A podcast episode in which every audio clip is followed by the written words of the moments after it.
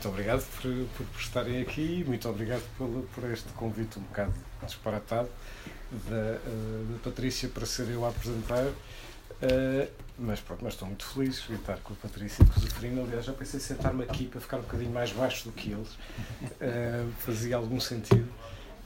eu não sou, eu sou jornalista, como, como, como, como fui apresentado e bem, não sou crítico literário, que me dá imenso, uma imensa vantagem, que é falar como leitor e dizer mais ou menos o que. Não é bem o que me apetece, é o que senti e pensei ao ler uh, este livro. Um, eu tenho uma. Eu vou estar a olhar para o telefone porque tomei, uh, escrevi algumas notas. Eu tenho uma, um ritual quando leio um livro. Um, sempre que abro um livro, a primeira coisa que eu faço é ler a última palavra do livro não é uma superstição, é um ritual.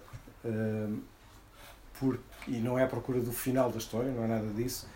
É só a procura da palavra final, a palavra que o escritor escolheu para concluir aquilo que acaba de escrever ou para seccionar o seu fluxo uh, de pensamento, até porque certamente esse fluxo não termina aí.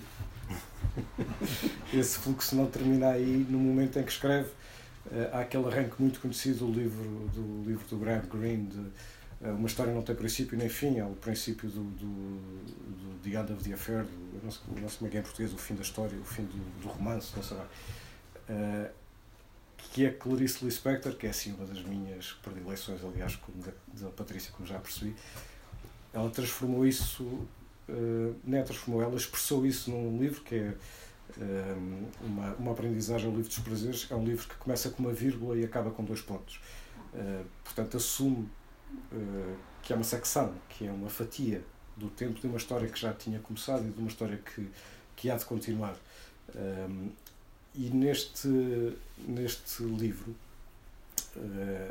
eu suponho que de alguma maneira é uma continuação do livro anterior, Dias Úteis, e que vai ser continuado por, uh, pelo livro seguinte, que, que, nós, que suponho que ainda não está a ser escrito, se calhar nem sequer está a ser pensado como livro, embora suponho que essa cabeça nunca para, nem a, nem a caneta sobre o bloco de, uh, de, de, notas.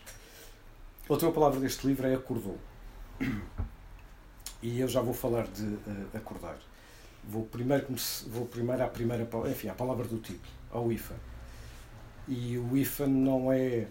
Uh, eu gozava no outro dia com, ao tempo com a, com a Patrícia, porque nós já fizemos uma apresentação em Viseu, uh, aliás, como glosando um antigo, um bastante antigo presidente português, é a primeira vez que pela segunda vez uh, apresento um livro. Um, e, e o IFA não tem, não tem enfim, não há nenhuma mensagem sobre o acordo ortográfico, não tem nada a ver com acordos ortográficos, não há aqui nenhuma mensagem subliminar, crítica ou, de, ou, ou da defesa do acordo ortográfico. O acordo ortográfico que tirou os ífans, por exemplo, do fim de semana, uh, separando as palavras, e tirou o ifan da mini saia, juntando as palavras. Portanto, ficámos com o fim de semana mais comprido e com a mini saia mais curta. Uh, mas neste caso, é uh, o IFAN é literalmente um sinal gráfico, não é? O sinal gráfico que une ou que uh, separa, mas é um IFAN que transforma as palavras. Uh, une-as ou separa-as de forma que elas ganham, ganhem, respeitando o sentido individual das palavras isoladas, elas, elas ganham juntas um novo uh, sentido. Quando uma coisa está unida a outra. E claro que não estou a falar de minissaias, estou-me eh, a lembrar, por exemplo, quando na tabacaria o de Campos escreve uh, enquanto as mansardas e não mansardas do mundo não estão nesta hora génios para si mesmos sonhando, génios para si mesmos está efenizado.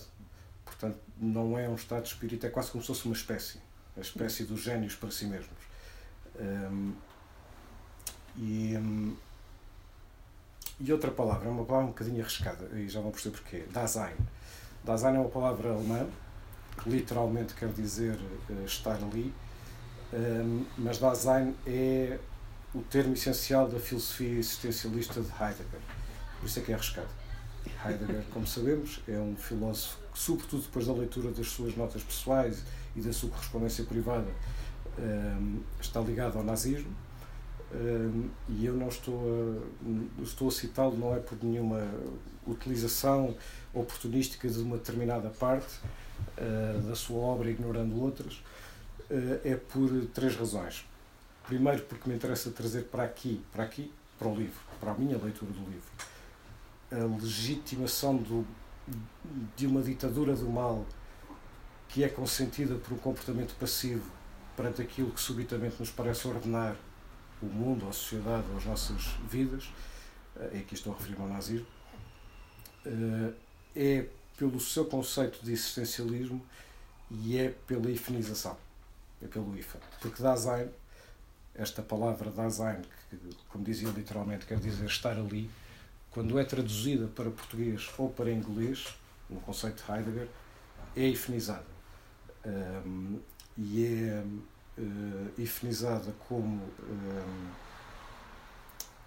ser no mundo, para português, ser ifan no ifan mundo, ou para being in the world, em inglês também ifanizada. Uh, e isto quer dizer que são conceitos uh, essencialmente para, nesta concepção de Heidegger, eh, na sua essência inseparáveis. Eh, e isto é relevante para a maneira como o livro está escrito, eh, ou pelo menos como, como eu o li. Isto é uma, enfim, não sei se posso chamar uma inovação filosófica de Heidegger em relação, por exemplo, a Descartes. Não é? Descartes, 300 anos antes, formulou o seu existencialismo como na base do pensamento, o penso logo existe, e, e, diz que podemos duvidar de tudo o que está à nossa volta, podemos e devemos, a dúvida metódica, duvidar de tudo que está à nossa volta, mas não duvidamos que somos pensantes e, e, e por sermos seres pensantes eh, existimos. Heidegger diz que não, porque antes disso nós já estamos ali, antes de pensarmos. Um, e, aliás, a Clarice tinha um cão chamado Ulisses, que ela definiu como Ulisses, o cão que ficou só sendo portanto é um, é um cão uh, heideggeriano. Uh, mas esta relação de, dos tais dois conceitos que são inseparáveis, o ser no mundo, significa que, ou pretende significar, que não se é independentemente do mundo. Uh, e que o mundo não existe independentemente do ser, do, de, de, nós sermos. E isto não é uma relação só nós e a natureza, ou nós e o universo, é nós connosco, nós todos fazemos parte, ou, ou, ou tudo unido, ou, ou, todos interrelacionados e que, nos, e que somos, no sentido existencial, existencialista, também por isso mesmo. Nós estamos fechados, nós estamos só no nosso mundo que também existe, nosso mundo interior uh, fechados. Esse, esse próprio mundo interior já existe também como resultado ou em função de, de como somos uns, um, eh, uns com os outros. A verdade é que este livro, às tantas, diz, uh, eu vou fazer algumas citações, mas muito poucas do livro, que pensar é uma ação radical que acontece entre as coisas e não dentro das coisas. Pensar é uma vertigem.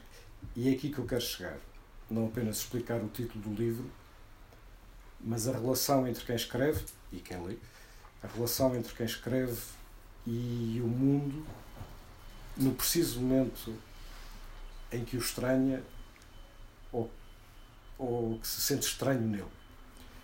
Um, e então o IFAN já não é um sinal gráfico, ou já não é só um sinal gráfico, é uma é uma, uma membrana, é uma ligação entre nós e os outros, entre nós e o que, e o que nos, uh, nos rodeia. E a Patrícia denuncia esta, acho eu, através do, do neologismo. Denuncia isto, esta ligação, através do neologismo, porque a Patrícia não diz ifenizar, diz ifanar.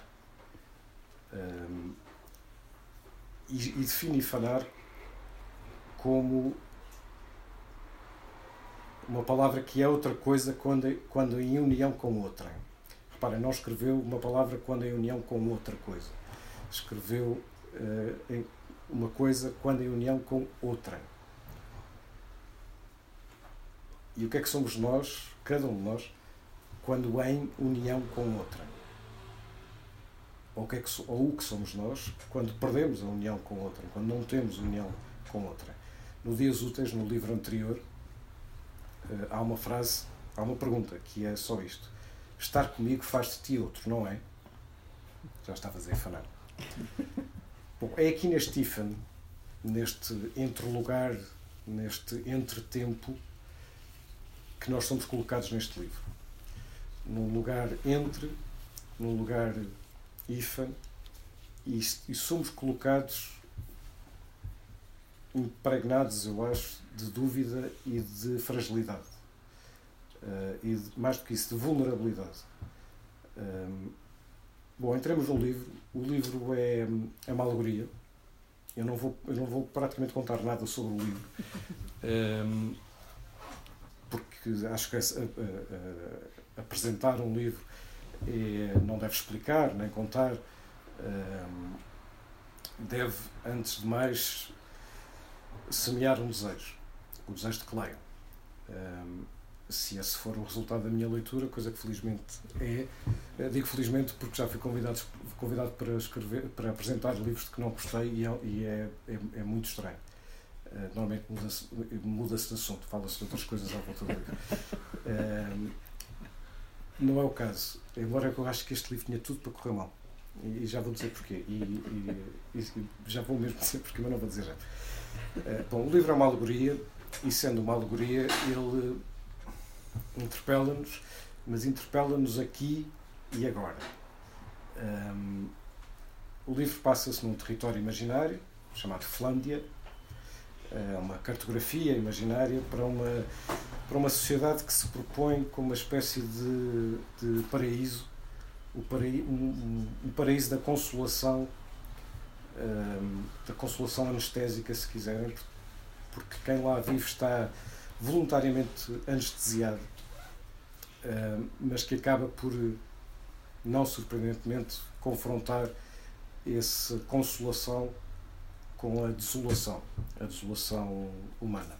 Porque neste, neste, neste paraíso deste livro, e a palavra é usada, a palavra paraíso é usada neste livro, Uh, aliás, o livro está cheio de meta-leituras e de referências, algumas explícitas, outras implícitas, mas evidentes, uh, para, para um, uma certa mitologia, mas também para um, para um, certo quadro filosófico que não tem nada a ver com Heidegger, uh, e para uma série de, de, de escritores, Museu, Clarice, Virginia Woolf.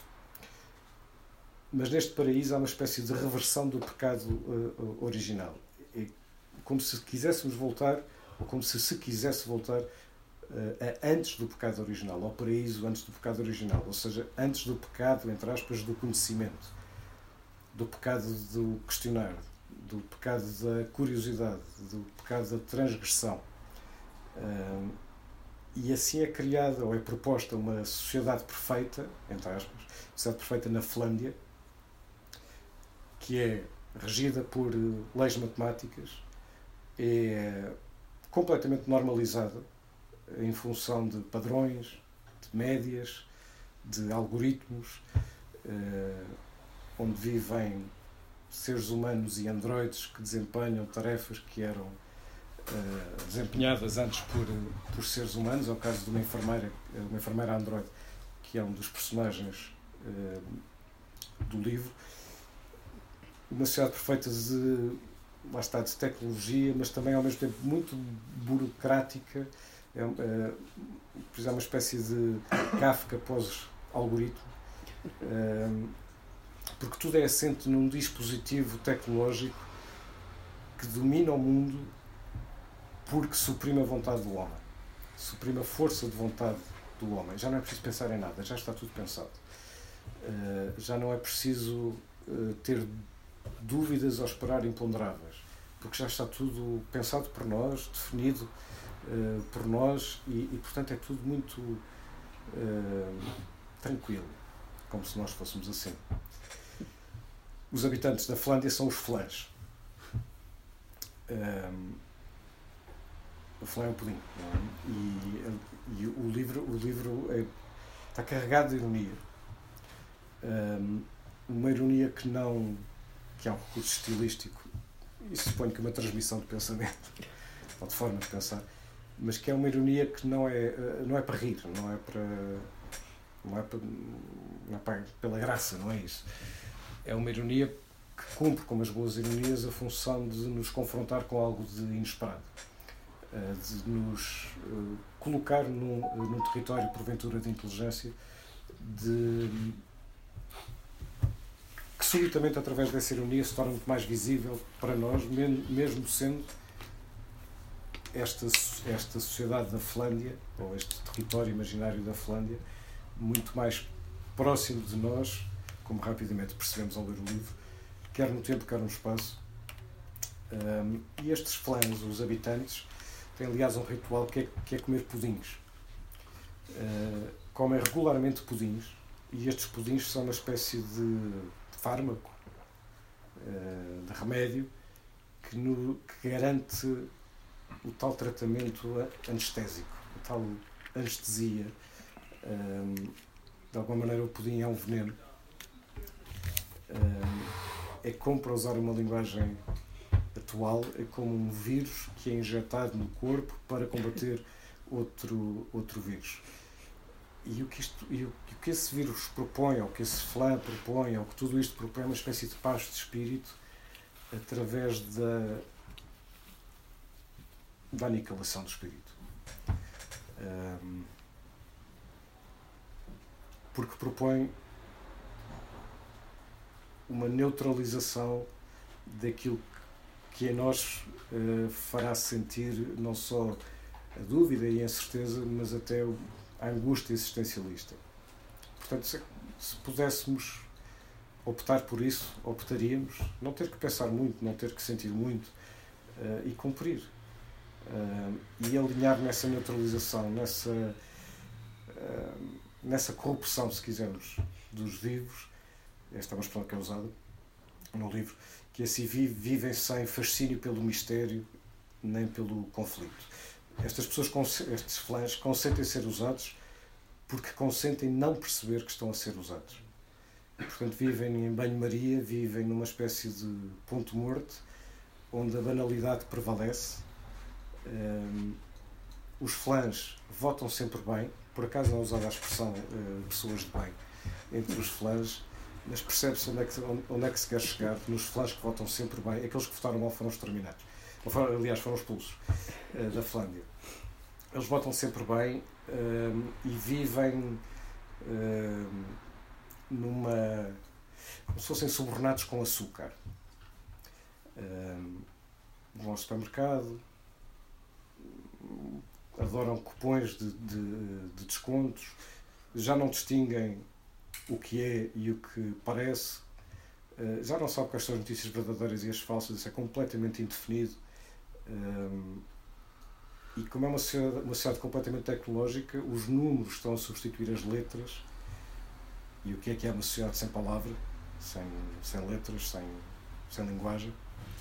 Uma sociedade onde já não há artistas, mas há um teatro nacional que, cuja programação é um exercício de propaganda, não só do regime, eh, mas desta espécie de bem-estar. E é um bem-estar de consumismo, de transgenismo, de colonismo, de, de inteligência artificial, em que são as máquinas os artífices, já são as máquinas os artífices e os humanos já começam a ser os artifícios, porque vão sendo uh, dessocializados, normalizados, um, trabalham à distância. Quando morrem não há funerais, uh, são operados à distância, cirurgias uh, não presenciais.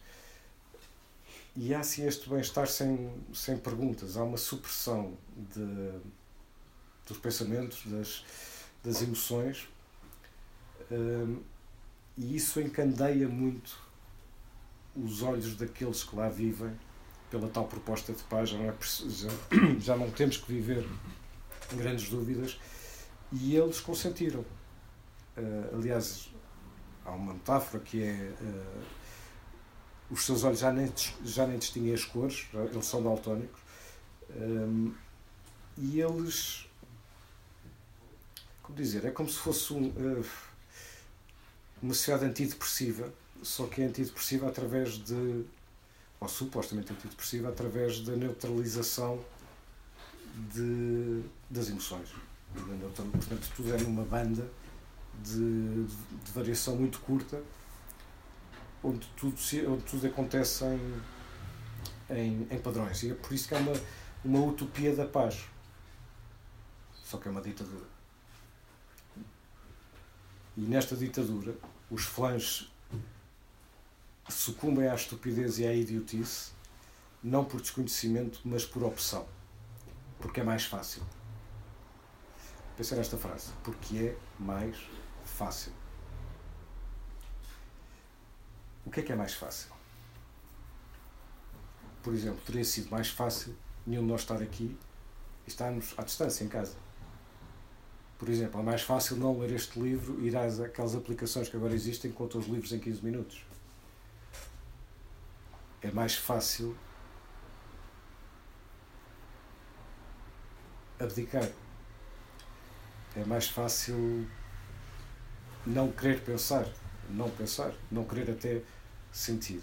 É, é mais fácil abdicar de determinados valores sociais, humanistas e ser pragmático. Reparem, há uma semana e meia saiu um estudo que dizia que só 37 dos portugueses é que rejeitam um líder político autoritário.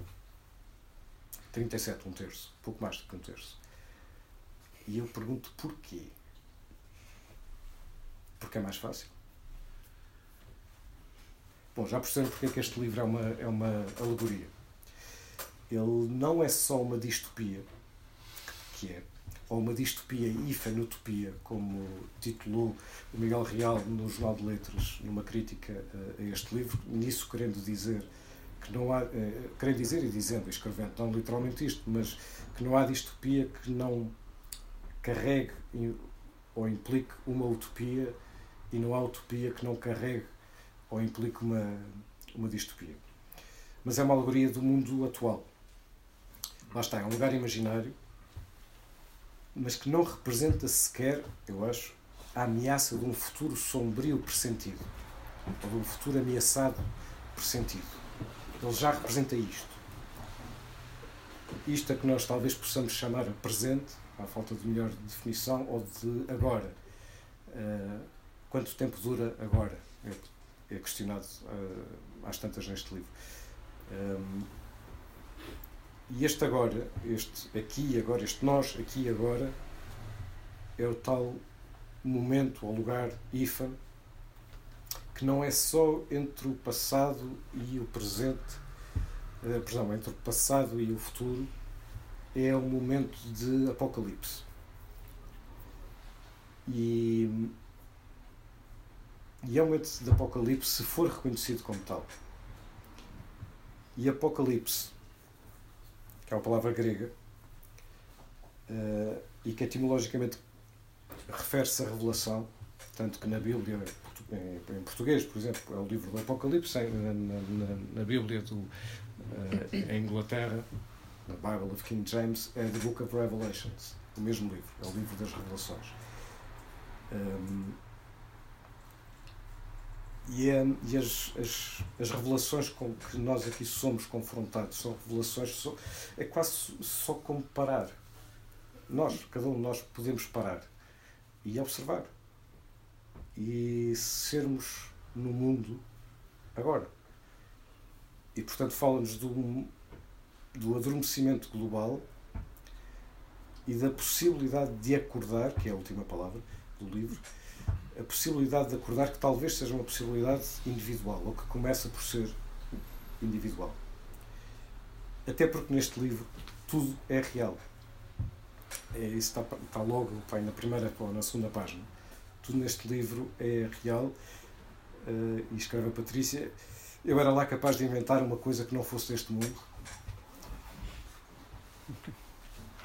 Na página 61 por exemplo, sobre o que é real. Isto é, eh, um, a Maria do Carmo, Maria do Carmo é a enfermeira androide que eu falava há pouco e que, vai, e, e que ao longo do livro tem um, isto não é spoiler, tem um processo de humanização voluntária, quer, quer perceber o que são os homens, quer aprender o que são os homens e está a observar e está a aprender. Portanto, está num processo de auto-humanização. E, portanto, observando, diz ela, um ser humano consegue dizer que ama outro ser humano e escrever no seu diário o contrário. Um ser humano consegue passar uma noite inteira acordado e responder de manhã, a quem lhe perguntar, que dormiu lindamente. Um ser humano consegue levar uma vida de cão, trabalhar em condições miseráveis e das quais se queixa compulsivamente aos amigos, e votar com convicção num ditador que lhe cortará o salário dizendo-lhe que não há alternativa. Um ser humano consegue afirmar que um amigo o apunhalou pelas costas quando só discutiam. Um ser humano pode sair de um espetáculo com a sensação de não ter gostado do que viu, mas após breve debate sofístico com entendidos, convencer-se, sem que ninguém o obrigue, de que esteve perante uma obra-prima. E depois pergunta a Patrícia, ou ao marido Carlos, um ser humano diz a verdade quando a vive ou quando a escreve?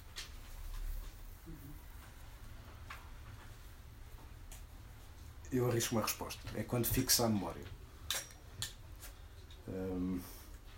porque quando fixamos a memória, a nossa memória, embora a memória seja é, é um ser, entre aspas, vivo, a memória muda, uh, aquilo que nos lembramos hoje do que aconteceu há um ano há de ser diferente do que daqui a cinco anos nos lembramos uh, que aconteceu há um ano.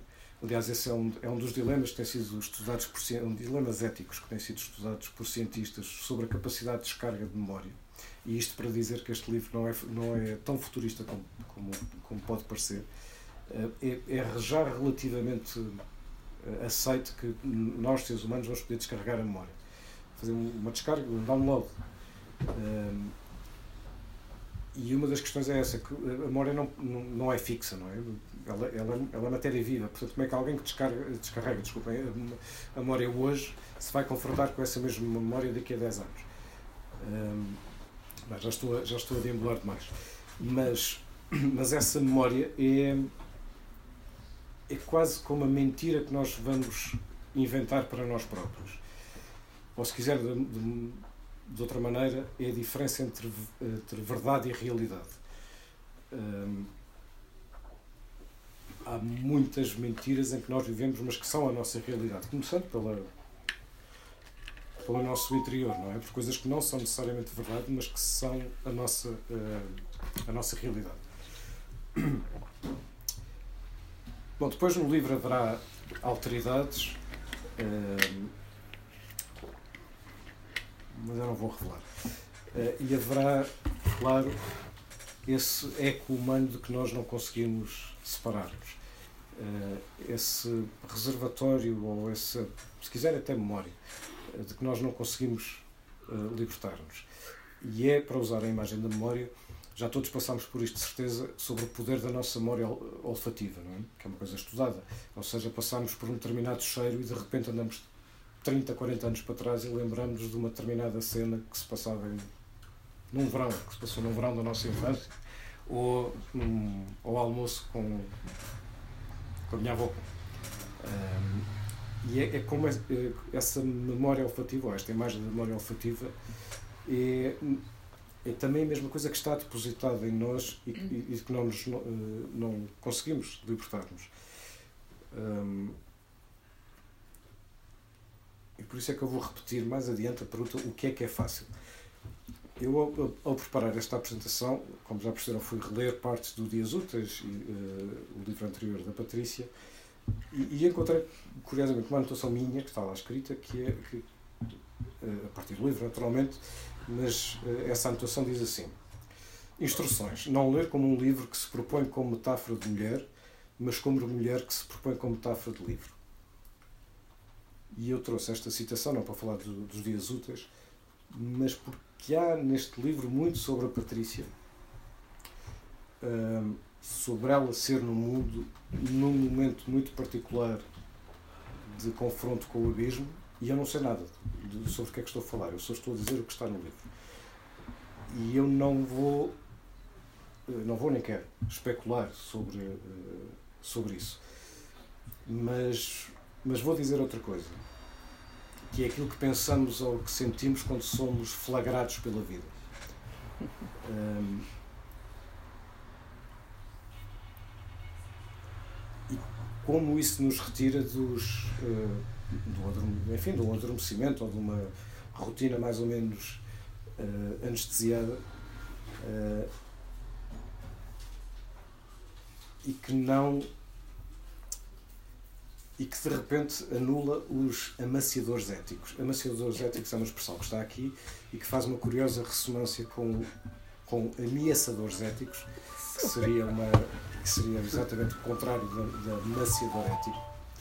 É, é um alarme que a minha filha pôs. É eu todos os dias. Ah, diz todos os dias.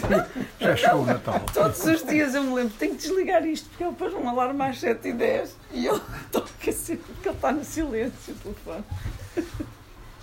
Mas já agora deixa-me dizer porque é que eu. Porque é que, fazer aqui um, um parênteses.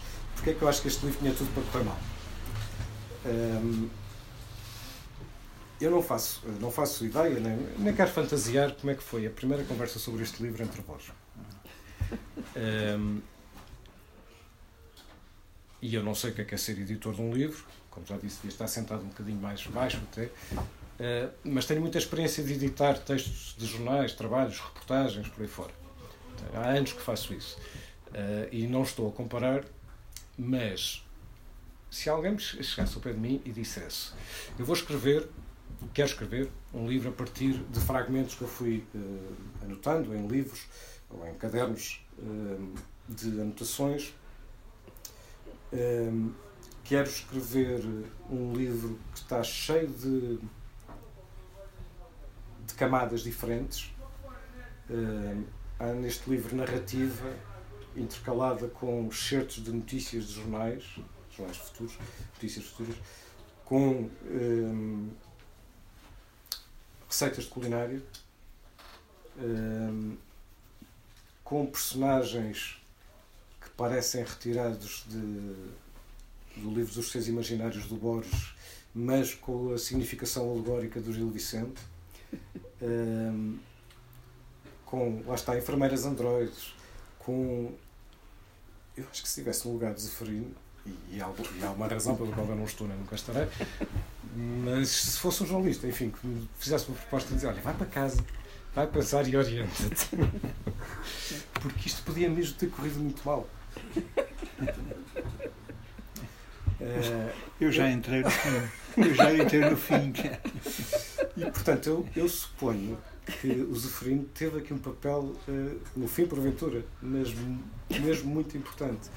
Um, por exemplo, nas, nas Cidades Invisíveis do Calvino, também há, uh, o livro também é fragmentário e é intercalado com cidades imaginárias e depois relatos do Gengis Khan e do Marco Polo. Um, enfim, é um livro extraordinário. Um, aqui eu acho que ainda mais do que isso, são mais camadas ainda, e, e portanto, se, se, o livro me fosse apresentado dessa maneira, eu acho que a, eh, a minha primeira sensação ia, ia ser esta: isto, isto, vai correr tão mal, isto pode, pode mesmo correr tão mal. E, e portanto, isto não é. Uh, não fiques com peneiras, porque as, as peneiras são para frio. Porque eu imagino que ele tenha tido aqui um papel muito, muito importante. Porque um editor, agora estou a falar um bocadinho de mim, não, eu não estou a atrever-me a entrar no, no, no ofício do, do Seferino, que não conheço. Uh, mas o trabalho do editor é o trabalho mais invisível sempre. Ele nunca é visto, não está assinado.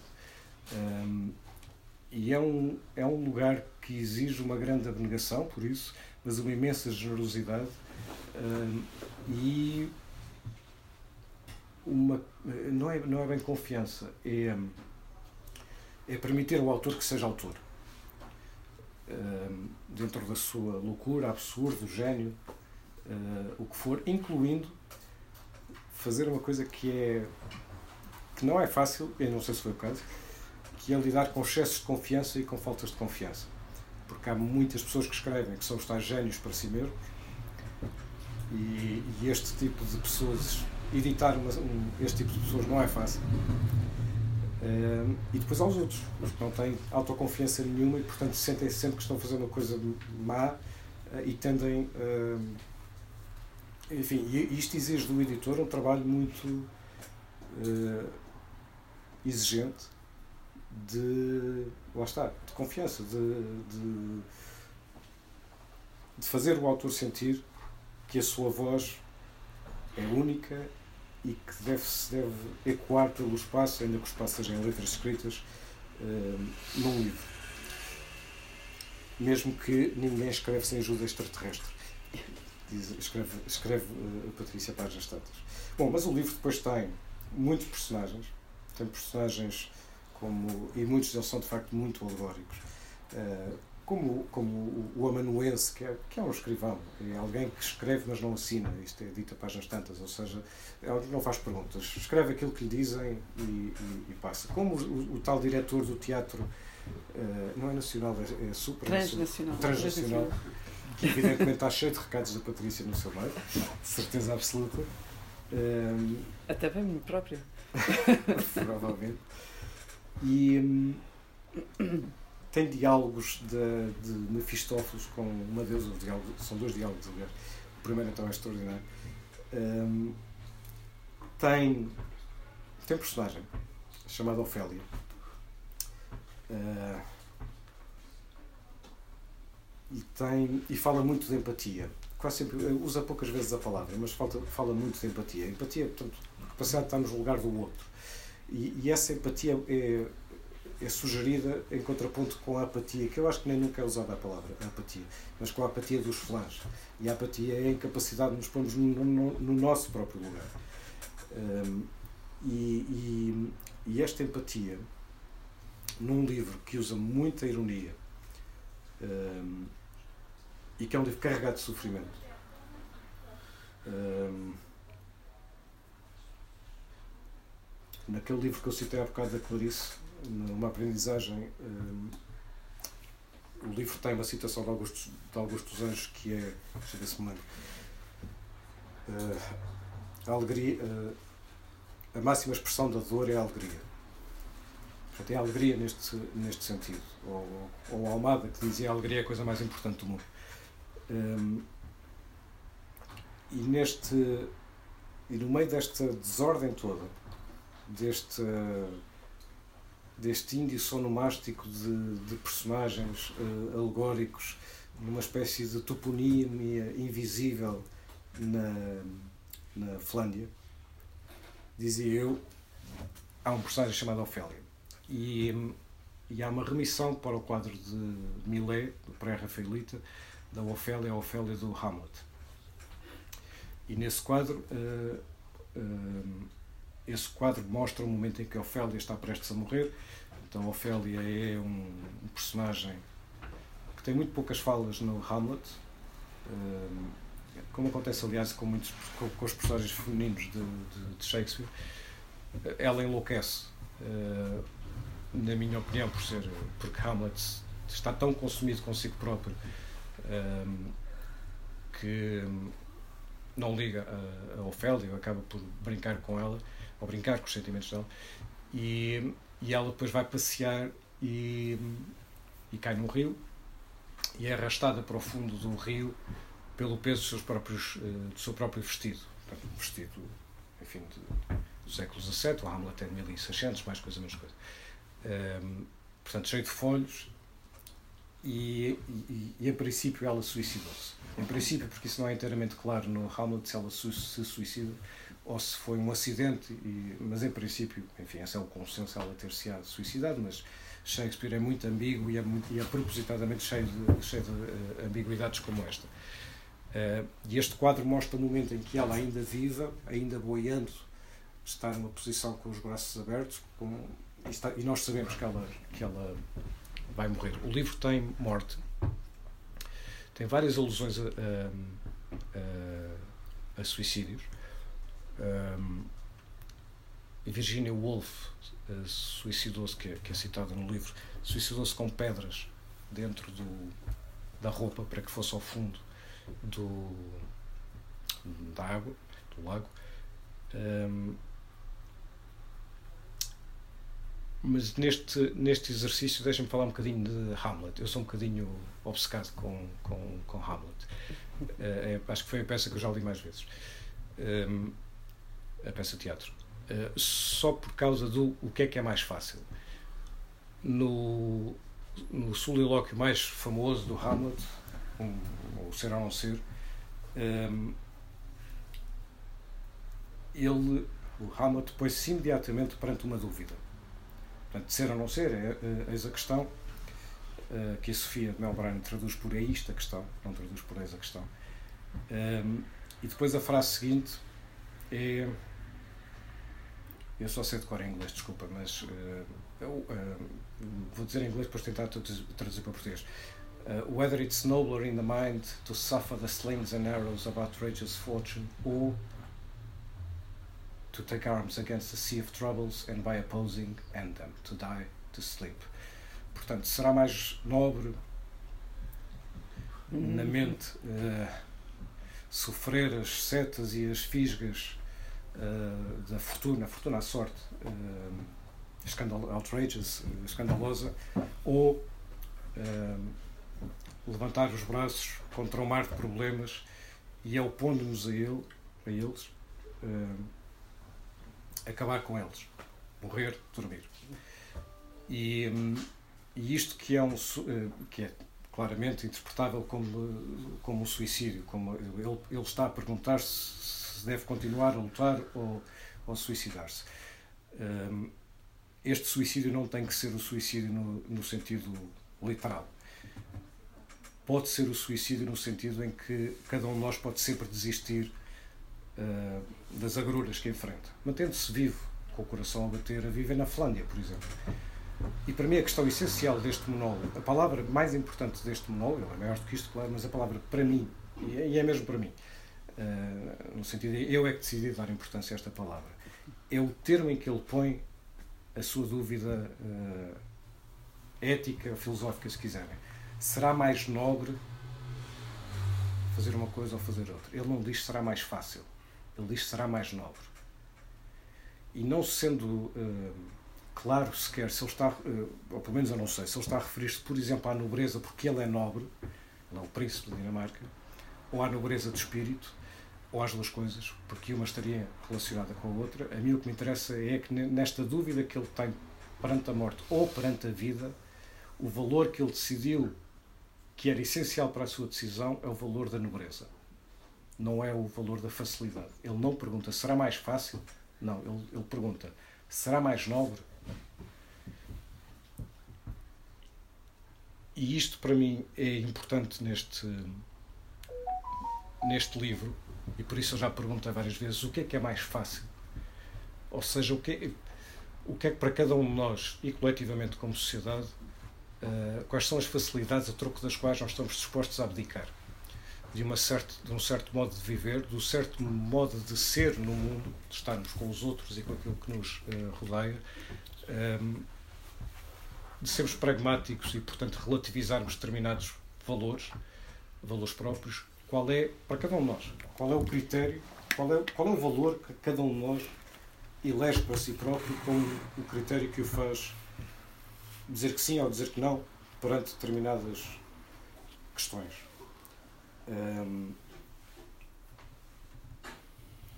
E eu acho que isto é que é acordar. A tal última palavra, o acordou, do, do livro. Este acordar, neste ser no mundo, em relação com, uh, com os outros, na feliz e na inevitabilidade de sermos humanos, com toda a angústia existencial que isso carrega e com todo o sofrimento que isso uh, carrega, mas nesta inevitabilidade de sermos uh, humanos. e por causa disso, eu lembrei-me de uma frase do Aquilino Ribeiro, da nossa terra por afinidade, da tua, da Beraldo, um, quando ele diz tudo no mundo é uma cadeia, oc procteroc. Sucedemos mudando apenas de forma. A essência persiste, única e inalterável, até à consumação dos séculos. Bom, este livro é, foi o livro que, para mim, é o melhor livro da Patrícia. Um, e eu acho que é o melhor porque é o seguinte, e é por isso que acho que este livro não é separável de, enfim, quem tenha essa, essa vontade de conhecer a obra, ou é mesmo já esse conhecimento da obra da, da, da Patrícia. Uh, isto é, um, e por isso é que eu disse no princípio, não, uma história não tem princípio nem fim, citando o, o, o Greene, um, e é não só um dos, é, não, para mim é o melhor livro dela, como é uh, como é que é dizer? Eu leio este, por isso é que eu comecei também por dizer, eu não sou crítico literário, sou leitor, e isso dá-me dá toda a vantagem. Eu posso dizer mais ou menos o que quiser. E este o que quiser tem a ver com a relação que se tem, uh, que nós temos enquanto leitores. Uh, que cada um de nós tem uh, enquanto, enquanto leitores. O, só aqui à procura de uma nota. Porque o, páginas tantas, na página 75 está, está um, eu já estou quase a acabar. Uh, sobre ler e sobre escrever. Um, escreve a Patrícia: Ler é o milagre da comunicação na solidão. Ler não é só ler. Ler é quem escreve e o que escreve juntos. É o quando e onde lemos. Ler é ifanar. Mesmo todas as palavras escritas sejam feitas de letras coladinhas umas às outras. Ler é o hífen entre o leitor e o autor e nos permite, nos permite compreender o que estamos a ler. Entre a novidade que lemos e o que já sabemos. Ler é um casamento. É partilhar a cama de mentes diferentes. Ler é vestir a roupa do outro quando a nossa ainda está por lavar ou já não nos serve. É ser e não ser em simultâneo e isso fazer sentido é deixar-se ficar em casa e mesmo assim sair à rua e visitar palavras que já estiveram em tantos outros lugares e pensamentos. É não regressar. Escrever, um salto agora. Escrever é uma forma de chorar em silêncio, de falar com muitos em privado, de desafiar a história fraudulenta que contam sobre nós. Eh, eu não sei qual é a história fraudulenta da Patrícia, Uh, há uma parte sobre o livro sobre a qual eu não vou falar, que está no fim. Uh, e não vou falar porque, devo, porque, sinto que não devo falar, mas que de alguma maneira pode estar relacionado com a empatia. Ou melhor, eu relaciono com a empatia. Enquanto estava a ler, estava a pensar, tem, é, é, tem a ver com, com meio. quando estava a ler o livro, anotei alguns que uh, a última pessoa que perderá a empatia será a mãe. Uh, depois lembramos do suicídio da Silvia Plath, uh, que se mata em casa, com os filhos em casa, mas fechando-os no quarto, eles são pequenos, fechando-os no quarto com comida lá dentro, deixa-lhes uh, comida, tapa a porta da, do, do, quarto porque ela se vai suicidar com gás. Um, e eu não faço ideia, nem creio que nenhum de nós poderá sequer imaginar o grau de devastação e de aniquilação em que é preciso estar, eh, de atrocidade eh, em que é preciso estar para, para, para se cometer este, este ato de aniquilação total e suprema e ainda por cima com os filhos em casa.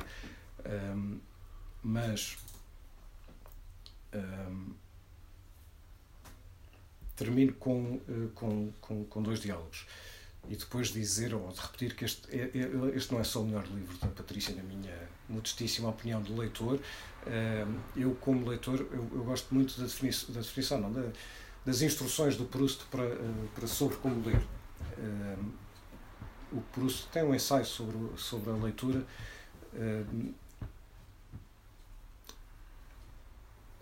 diz qualquer coisa, claro que maravilhosamente escrito, mas qualquer coisa como eh, quem está a ler torna-se ele próprio um intérprete, porque o momento em que deixa de ler aquilo que o autor, o escritor, uh, escreveu, é o momento em que, em que é o leitor que, incorporando tudo aquilo que leu, uh, passa a sentir, não só senti-lo como seu, mas a senti-lo dentro de si e, para, e, daí parte para outra coisa. Portanto, o livro continua uh, no, no, leitor. eu faço isso, sempre fiz da mesma maneira como, como quem olha para um quadro, para uma tela, e, e há quem, e, e muito bem, uh, se dedica a analisar as técnicas e o que é que o pintor quis dizer e o que é que o pintor está a sentir ou quis fazer sentir, e em vez disso está uh, só a querer o que é que eu sinto e o que é que eu penso ao ver esta, uh, ao ver esta obra de arte. Um, e, é, e, e, e, portanto é como se, como diz o Proust, isto depois de escrito uh, evolua-se e eu como leitor, depois de o ler, uh, já sou intérprete e continuo o livro dentro de mim. Não no sentido narrativo, mas no sentido da interpretação e daquilo que ele me fez pensar e sentir. e, portanto, acho mesmo. quando se faz elogios numa apresentação do livro, corre-se o risco de parecer, pronto, agora tinha que vir esta parte, que ele diz que este livro é incrível e, e, já cumpriu essa. E isso, o risco é que isto não seja credível, não seja aquilo que eu, aquilo que eu estou a dizer. Não consigo dissuadir-vos dessa tentação, se for essa. Mas é, é, honestamente, um dos melhores livros que eu li, mesmo um dos melhores livros que eu li, não é este ano, é, é, é nos últimos anos. E, portanto, se o, se o, o, o Proust diz que o, o escritor, a intenção do escritor deve ser criar o desejo no leitor. Eu, com esta eh, apresentação, o que quero mesmo é criar-vos o desejo uh, de que leiam, uh, de que leiam o livro e que depois façam o que quiserem com ele. Eu, por exemplo, fiz, entre outras coisas, fiz uma utilização de um diálogo, de duas frases de um diálogo, quando a páginas tantas surge a pergunta que eu vos remeto, e com este termino. Quem somos nós nesta história? Seremos os bardos ou apenas sobreviventes? Quem somos nós nesta história? Obrigado, Patrícia. Eu não abro a boca agora. Depois disto. Nem sei se, se, se recomendo Posso comprar o livro. Não, não, agora passo para o sobrinho. Eu fico aqui caladinho. Não.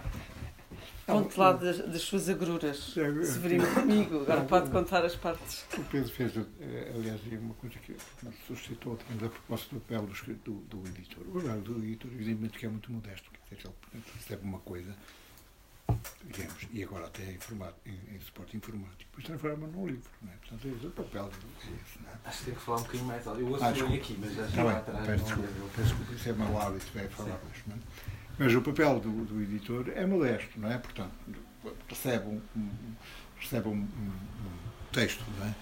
é? Seja um romance, ou seja um, um coletânea de poemas, ou seja o que for, não é? E depois simplesmente pega naquilo e transforma num, num livro. É, ainda transforma em livro, não é? Há ameaças de que um dia o livro vai acabar e passa a haver só não sei eu acho que não, mas, portanto, em todo o caso, isso já não me diz respeito, nem é uma questão que me interessa, transforma em livro e depois fica à espera que aquilo funcione. Eu achei sempre que o livro ia funcionar. Há uma coisa que o editor deve fazer, como devemos nós fazer todos na nossa vida, e eu aconselho a todos que façam, que façam isto sempre, que é olhar para as coisas sem ideias preconcebidas e estar disponível né?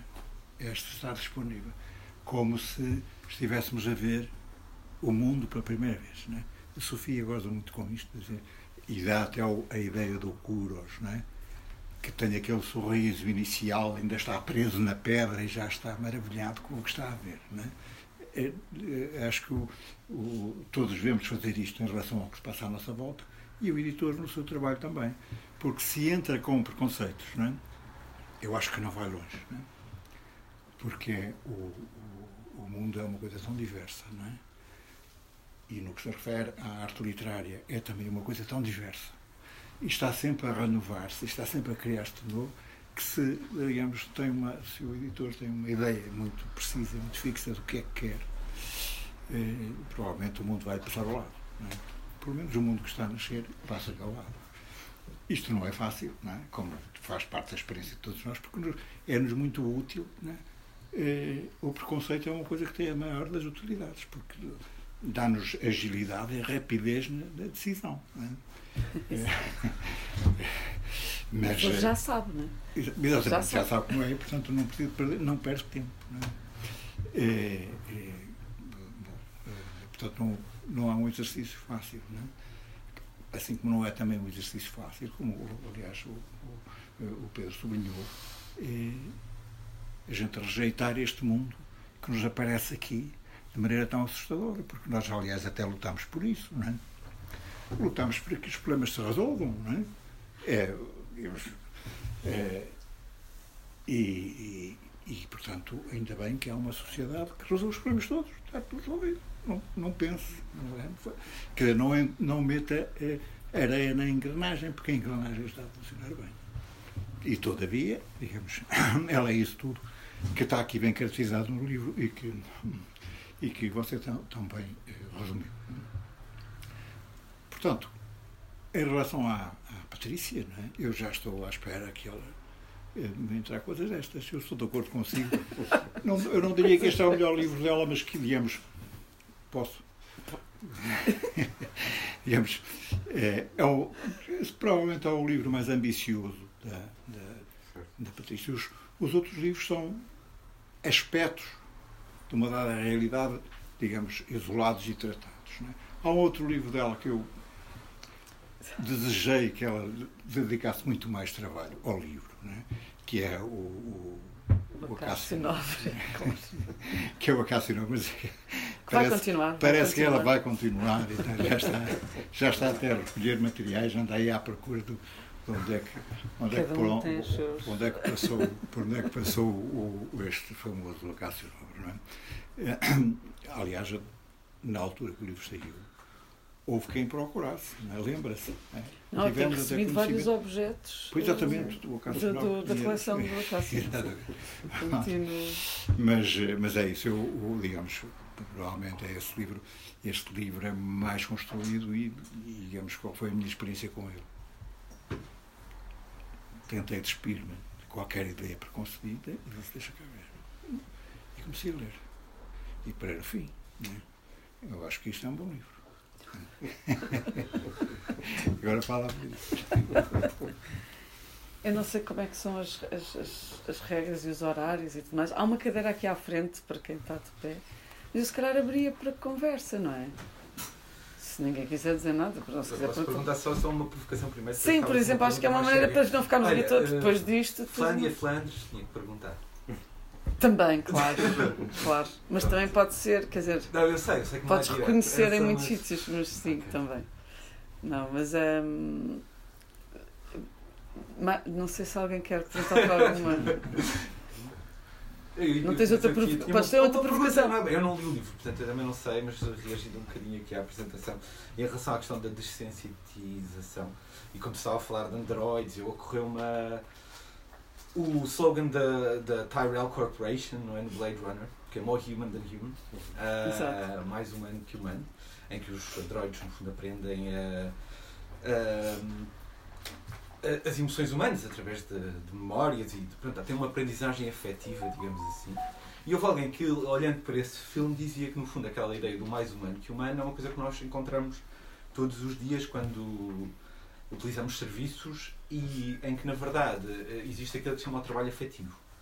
Ou seja, se por um lado há formas de sensitização à nossa volta, de, de automação, seja, na verdade o trabalho hoje em dia dos serviços, etc., é um trabalho onde se pede que sejas mais humano do que humano, ou seja, mais simpático, atencioso do que serias se estivesse a agir, digamos assim, sem incentivo uh, comercial. Ou seja, há, haverá formas, de, mas na verdade as formas de trabalho hoje em dia, se compararmos com, por exemplo, o que seria trabalhar numa linha de montagem, uh, que pedem de tudo de ti. Ou pelo menos uma versão, uma persona de ti que é mais em, ou seja, estamos muito longe de uma sociedade adormecida nesse sentido. As pessoas podem estar adormecidas por dentro, mas na verdade aquilo que faz a coisa funcionar é pelo menos esta ilusão da empatia. Da empatia, da comunicação, da olhar nos olhos, de sorrir. Eu trabalhei numa loja num, na, na, estação de, na Victoria Station em Londres, uh, onde as câmaras estavam quase todas voltadas. Uh, portanto, havia umas quantas câmaras que estavam poucas voltadas para, para, para os clientes. Para, para, os clientes, estavam quase todas voltadas para, para as pessoas que trabalhavam na caixa, tanto para ver se alguém tirava alguma coisa da caixa, como, na verdade, para de vez em quando o, gerente olhar e perceber como é que as pessoas estavam, se estavam a sorrir, o, a gestualidade, a forma como eram acolhedoras ou não. Uh, isto para perguntar, a questão de, de quando se fala de que estamos a tornar-nos roupas, na verdade, se compararmos com outras formas de trabalho, as formas de trabalho agora não são formas de adormecimento, são formas de eventualmente adormecer uma parte de ti, mas o lubrificante continua a ser a ideia de empatia, de fingida ou não. Pronto, eu não sei se isto tem alguma coisa a ver, mas por causa da, da questão do Android, de uma espécie de adormecimento das, das emoções que pareceu que, que estava ali. Uh, mas é um adormecimento açucarado, não é? Uh, segundo, segundo o que eu percebi. Sobrenado com açúcar. É, exatamente, sobrenado com açúcar. Eu não sei se isto tem alguma coisa a ver, mas ocorreu sobretudo por causa da, desta, deste slogan da, da Tyrell Corporation, mais não. humano que o, que humano. Um, não, é mais uma troca direta. Ou seja, nós com esta vontade de sermos cada vez melhores, porque nunca se diz que, lá está, nós queremos um mundo todo resolvido, não é? todo a funcionar.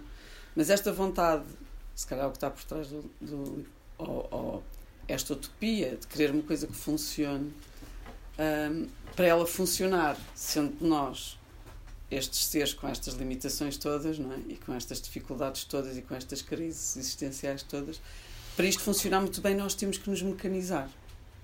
E eu, eu acho mesmo que é o percurso que nós estamos a fazer. Ou seja, o homem, o ser humano, a mulher, o, bicho humano que pensa, um, mecaniza-se, organiza-se, uh, padroniza as suas ações, o seu cotidiano, o seu dia, a sua forma de sorrir, uh, de atender, de recolher, de tomar conta dos filhos, de ir à escola, de forma a que tudo possa correr bem e com isso para, para poder fazer isso de forma correta, eficaz e ótima para toda a gente e de forma a resultar para toda a gente, perde sensibilidade e perde e desumaniza-se. Sem querer. É uma espécie de efeito colateral do próprio processo de, de um mundo melhor.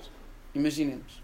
Por outro lado, um, um, um ser que, que, que, que, que é mecanizado, que é automatizado, é automatizável, que, que, que é posto a funcionar por estes seres humanos que aprenderam a ler e por isso aprenderam a pensar e aprenderam a construir coisas. Portanto, é este objeto que é construído por estes seres humanos que pensam e que sentem também, supostamente, um, ao aprender e a recolher informação de forma mecânica, acaba por perceber que existe mais qualquer coisa que lhe falta para poder de facto atingir a, a, a existência plena. Ou seja, há aqui um percurso que eu acho que nós estamos a fazer de troca, que é a máquina, por exemplo, hoje, isso também, é, lá está, eu concordo inteiramente com o que o Pedro estava a dizer, que é, isto, nada disto é ficção científica, é uma máquina neste momento sabe mais sobre nós do que nós sobre nós próprios, para começar, não é? No outro dia estava a falar com um amigo e disse, estas aplicações é ótimo, percebi que gosto de casas, não sei o quê, estava à procura de uma casa. E eu pensei, isto já, já, já, já, já deu a volta, não é? E, um, e, e, esta ideia de que, que não é? ah, Spotify é ótimo, dá-te imensas sugestões sobre coisas que tu gostas e não sabes. Que é uma maneira um bocadinho desorganizada ou, ou nem sei muito bem qual é a palavra que se possa dar, não é, não é, não é perverso, aquilo não é perverso, são números, não é? Mas é uma maneira um bocado uh, longa ou curta ou mecanizada, sistemática, matemática, de nos dar sugestões e de nos fazer crer que nós queremos ouvir. Uh, aquelas músicas. Ao mesmo tempo, o que acontece neste livro é que há uma máquina que começa a, faz, a, a, a tentar chegar matematicamente, neste caso, às ações de uma mãe, porque elas não são lógicas. Porque uh, as ações de uma mãe numa situação extrema não são lógicas, nem compreensíveis. Nós tentarmos pensar de forma uh, racional e reunindo vários dados para perceber como é que uma mãe funciona tecnicamente, matematicamente, estatisticamente, não conseguimos chegar a uma conclusão sobre o assunto. Se formos só por aí. E pronto, então é este percurso, é só este percurso constantemente que vai sendo feito assim. E não se, eu nem sei muito bem onde é que aquilo acaba. Se acaba aqui, se acaba aqui, não, não acaba. Mas se no caminho, onde é que eles estão no caminho, não sei bem. Nem se sabe onde é que eles chegam, nem se sabe se aquilo, porque esta Maria do Carmo, o, uh, o que ela diz ou pensa ou escreve, diria mais escreve, é o resultado de uma série de, uma série de números, não é? Portanto, também nem se sabe se é o que ela sente ou o que ela acha, não é? É o que está escrito, é uma, é uma, é uma conclusão lógica que produz, uma, que produz em nós uma emoção, mas não se sabe muito bem se produz nela, não é? E um, isso preocupa-me, porque isto começou, se calhar digo só isto, para não agora estou aqui muito aflita, depois as pessoas vão todas para casa ler o livro e desiludem-se todas depois da apresentação, que isto pode funcionar ao contrário. Mas um, o livro começou com uma leitura exaustiva do museu, porque, porque eu tenho peneiras, não é? E achei, ah, sou eu que vou responder ao Roberto, mas ele, obviamente, cheguei ao mundo e aqui vou eu, porque não, não é? Depois li a, a biografia dele e pensei, espero que não, porque ele não acabou muito bem e eu também, pronto, também não tenho assim uma ambição tão grande entre os livros e a vida, acho que, apesar de tudo, gostava de ter assim uns dias bons. Mas o Musil tem esta questão, não é? O que é que acontece a um homem se tira férias das suas qualidades, não é? O que, é que é um homem sem qualidades? No caso do Ulrich. E há pouco tempo tive uma conversa que envolveu Ulrich e Rudolf Stadt, do Acácio Nobre, na mesma conversa. Portanto, há, eu penso que vem aí outra, uma parte 2 ou 3, que é capaz de juntar estes dois. O que me assustou a certa altura, já não me lembro o que é que eu estava a ver ou a fazer, mas ocorreu-me. Eu queria falar sobre esta, esta. Voltei a ler o livro. Para mim, o livro, como eu li na idade certa, a idade errada, dependendo do ponto de vista, lá está, porque a memória que eu tenho do livro é que aquilo era sobre o aborrecimento, não é nada sobre o aborrecimento. Quando volto a ler, penso: ah, estamos aqui. Pronto, não é o Império Austro-Húngaro, mas pronto, temos a Europa Unida, mas que está mais ou menos. No mesmo, estamos exatamente com o mesmo dilema. Com um ligeiro. Pronto, estamos em 2.0 do, do, do, da questão do.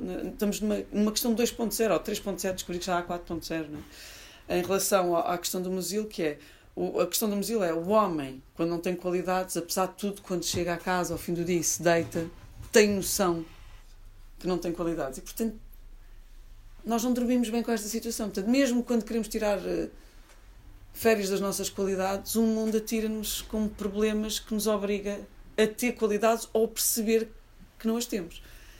Agora, a questão é se chegamos a um momento em que nós já nem sabemos o que é uma qualidade, também não sabemos se as temos ou não. E passa a ser irrelevante. Deixa de ser um problema.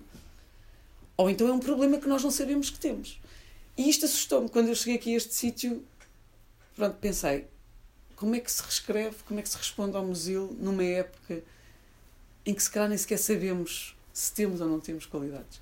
E acho que é muito a partir daí que nasce o livro e que procura, e achei muito bonito, porque partiu muito, esta Ofélia obviamente partiu muito do, do Hamlet, e partiu muito desta ideia de nobreza, precisamente, que eu traduzo com estamos à altura da vida que temos. É? Nós vivemos muito preocupados é? com o botão vermelho da guerra nuclear e com o Trump, que é uma pessoa péssima, e com não sei quantos que vai e invadir não sei o quê. E às vezes temos pouca consciência dos, da nobreza ou não, ou a falta dela em pequenos atos do nosso dia a dia. E a pergunta do livro toda, que atravessa o livro todo, tanto pela Maria do Carmo como pela Ofélia, uma por negação, outra por, por, por, por vontade de descobrir o que é, é estamos à altura do que nos acontece. Ou seja, já não é. E, e, e este ano veio provar isso, é? vem-nos perguntar isto diariamente. Estamos à altura das coisas que nos acontecem. Passamos na rua, o senhor cai, ajudamos, uh, olhamos para o lado, temos pressa. E isto, nós estamos confrontados com esta questão diariamente. E muitas vezes vivemos, acho eu, numa. Porque o preconceito é mais fácil. Nesta coisa do é suposto viver assim, não é? Há uma frase que se ouve muito, então, mas é assim. Eu este ano ouvi muitas vezes, dizemos, porque tu queres fazer? É assim. Não é? Ou então ouves frases como, mas toda a gente faz, para que tu queres fazer diferente? Não é? E, eh, e este toda a gente faz inclui o mais fácil, mas também inclui uma espécie de, de desculpabilização. Oh, pá, então agora vais aqui cheio de problemas éticos num, numa situação em que toda a gente fecha os olhos e tira o, rouba a, a, a gorjeta do, da loja. Faz mal também, se fazes tu, faz o outro. Ninguém dá por. O, o, o senhor é rico, não tem importância. Mas se calhar são estas pequenas, não é? estas. Hum, e fez-me lembrar uma peça que vi há pouco tempo e que gosto muito, que é a Decisão do Brecht, que é uma peça daquelas didáticas, daquelas que já ninguém faz, nem ninguém quer fazer, e que é muito bonito, que é sobre isso, não é? que é, uma, é uma, uma, um dilema entre o bom soldado, acho que é o bom soldado, não é? Ou o bom camarada, o bom camarada, não, como é que é? O bom soldado, ou seja, o, o, os que fazem parte do grupo, portanto, estão todos a servir a causa e aconteça o que acontecer, servem a, a causa, naquele caso, comunista, e o, e o bom camarada, como é que é? Acho que é o bom camarada, agora não sei os nomes, mas é um camarada que é o homem que tem tantos princípios éticos que põe em causa a revolução por causa dos seus princípios éticos, porque não, não cede um milímetro dos seus princípios éticos. E o problema deste, desta peça, que é um. É um que chama, eu acho engraçado chamar a, a, decisão, porque eu, eu diria que se deveria chamar. A indecisão. A indecisão. ou o problema, não é? Ou o que foi para o ou o imbróglio. Que é. Nem uma coisa nem outra, não é? Um, ou como é que nós. Porque isto lá está, como isto é vivo, a decisão é uma coisa viva, não é? Faz-se no tempo perante uma situação. Quer dizer, nós conseguimos decidir coisas magníficas na teoria, não é? Mas ninguém nos garante que nós, numa situação extrema, uh, sejamos capazes de estar à altura desta grande teoria, desta grande ideia que temos sobre nós. Não, nós chegamos aqui, salvamos as pessoas, não sei o quê, metemos a criança debaixo do braço. Não. Depois é a nossa criança que cai primeiro ao mar. Nós não queremos saber das outras 50. O Hamlet, aquilo também, ele diz: Whether it is nobler in the mind, não é?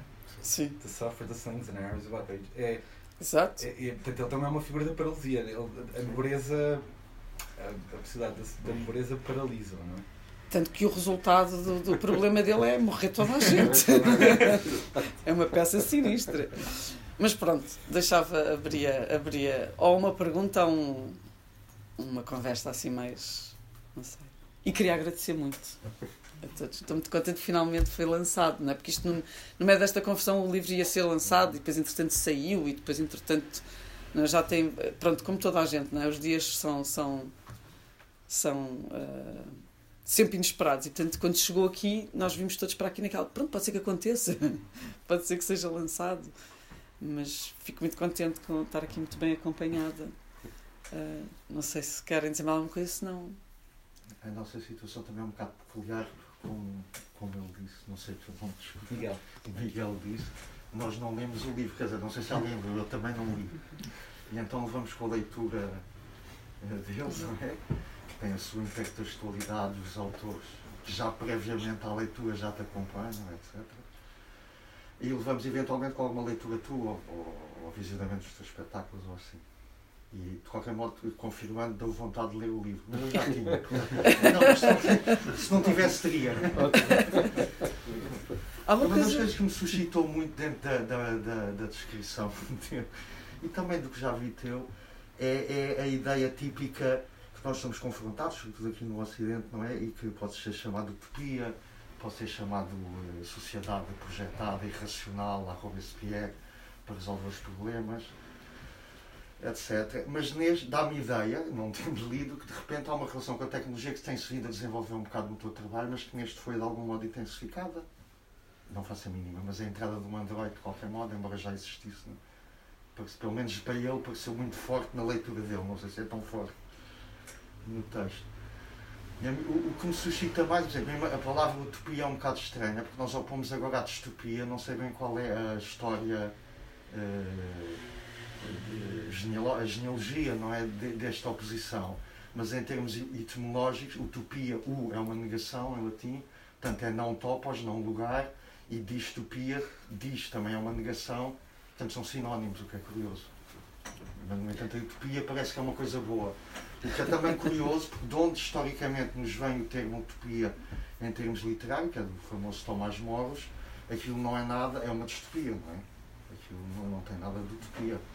Que, bem, ele, pronto, ele também ia ser morto, não é? Mas não é por causa disso. Então, e a relação com a tecnologia, é, essa é isso é que eu queria eventualmente lançar, não como pergunta, mas como. Porque a tecnologia, a tecnologia, mais do que ser tecnologia e máquinas, as máquinas podiam ser muita coisa, até podiam ser audição, não é? Portanto, as máquinas são sempre pronto. Mas há um sentido ou um logos na tecnologia moderna que tem a ver com eficiência, organização, projeto e calculabilidade. E daí uh, o trabalho sobre a inteligência artificial, eventualmente desconfia-se que os chineses já ter conseguido atingir a inteligência artificial geral, mas pronto. Uh, mas só modo está-se a preparar tudo isso e que, que se reflete aí muito no livro. É a relação intrínseca que há entre este modo de pensar a tecnologia e, e simultaneamente de pensar a sociedade, porque são muito síncronos. Nós pensamos a sociedade, para fazer um projeto de sociedade, eu tenho que pensar o social como calculável, não é? Como eu faço isto e amanhã aquele outro. A pedagogia vive disso, a política vive disso, as eleições. Curiosamente, a pergunta que nos jornais de, eh, foi dito que os portugueses tinham respondido que queriam os 30, 67% ou 37%, 37 que queriam ditadores ou que aceitavam ditadores, a pergunta no, no, no questionário não é bem essa. É, é, o que é definido é um governante não eleito. Não quer dizer que seja um ditador. Aliás, eh, as eleições em si podem também. É discutível se a eleição liberal em si. Porque a ditadura é ditar, não é? Comportamentos. Para ditar tem a ver com utopia. Eu estou a relacionar as uhum, coisas, uhum. parece um bocado confuso, não. Mas tu precisas de um Estado de Direito, jurídico e policial para poder ditar. O Dom Manuel ditava muita coisa, mesmo que fosse um tirano. Isso é outra história, os tiranos. Pronto. E qual é para ti a relação entre estas três coisas, digamos assim, entre uh, o progressismo, ou a ideia de poder construir uma sociedade a partir de decisões e de projetos, mesmo que não seja só, pronto, admite-se não reduzir à calculabilidade, não é? Mas de qualquer modo há sempre um grande grau de calculabilidade a partir do momento em que eu pretendo predeterminar o futuro. E toda a pedagogia, toda a, a utopia no sentido, e toda a eleição eh, não é mesmo os direitos humanos, é para amanhã, não é? Eu tenho, ainda há poucos meses, dormiam uns romenos ali debaixo do, do, do, do, do viaduto de Sete Rios. Mas nós vamos lutando e tal, e um dia, assim. E, uh, o, como é que, o, digamos, o mundo algorítmico, que também é totalmente calculável, não é? Etc. Ou não. Como é que tu pões isso, ou como é que vives isso, mais assim, não, é bem uma pergunta, é não, acho que é eu, eu faço um. Não é um passo atrás. Desculpa, se neste livro avançaste mais dentro destas relações, era mais isso. Avançar, não sei se é a palavra. Está aqui na 87.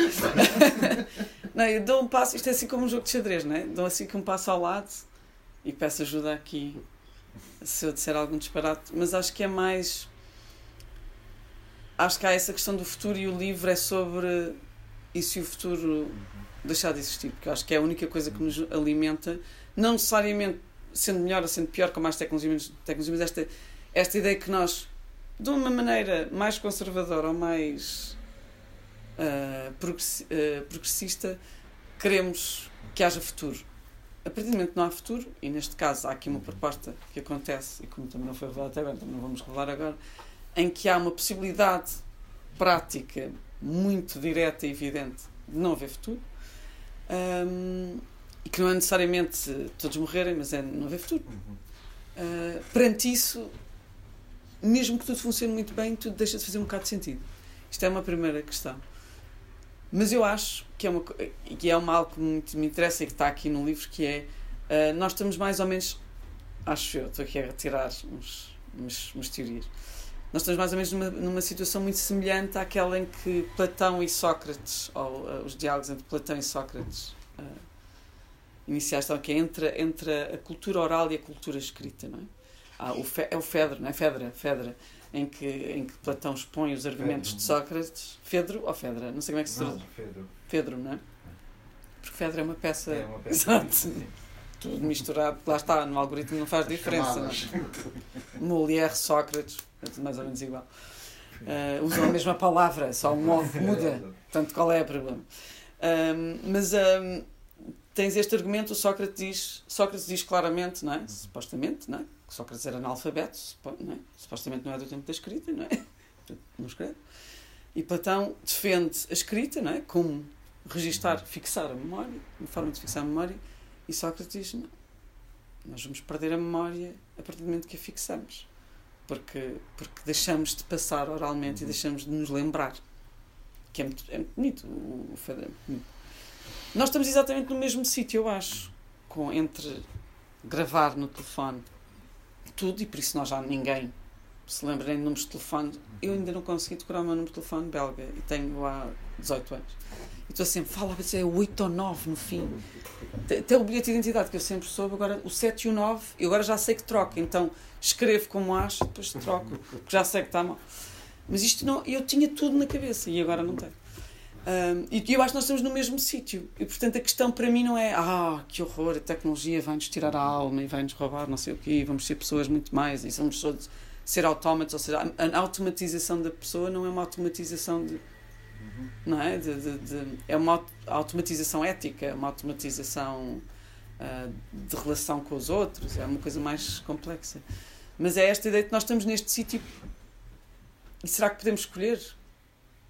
Ou como é que nós vamos avançar com as duas? Da mesma maneira que se avançou com a cultura oral, uhum. perdendo uma série de coisas, ganhando outras, e com a cultura escrita, com a, com a capacidade da escrita. Não é? Por outro lado, temos aqui uma outra coisa que é a escrita permitiu-nos desenvolver tanta coisa e tanta máquina, incluindo o computador, uhum. que nos vai ensinar a deixar de saber ler. Isto, pronto, a mim dá-me um nó no cérebro e penso: o que é que vai acontecer quando nós deixarmos. É porque é muito recente, não é? Uhum. Saber ler é uma coisa muito recente, nós achamos que é uma coisa incrível. Mas quer dizer, até há, há 30 anos, 40 anos, era uma coisa para muito poucos. É? E agora que tínhamos aqui esta grande possibilidade, é? através também das máquinas e dos computadores e de, e de, e de, partilhar imensa coisa, é? houve uma altura que na, durante a pandemia falava-se muito da telescola que tinha aumentado imenso o grau de ensino em, em zonas, não sei o quê. como é que nós conseguimos criar uma máquina que pode destruir. A máquina não pode. Nós é que, o nosso uso da máquina, como tu bem dizias, é que nos pode uh, uh, graciosamente e delicadamente subtilmente encaminhar-nos para o caminho mais fácil, que é o de não saber escrever. Porque a gente diz Siri. Lá está, este meu amigo estava muito contente com os aplicativos ou aplicações, não é? E também estava muito contente que a Siri lhe resolvia uma série de problemas. Então, no meio da conversa, lá saltava uma voz que lhe explicava e respondia aquilo que ele tinha que me responder. E não é fácil, não sabemos quantas pessoas é que estão ali, no fundo. Não sabemos, não sabemos quando é que estão na conversa.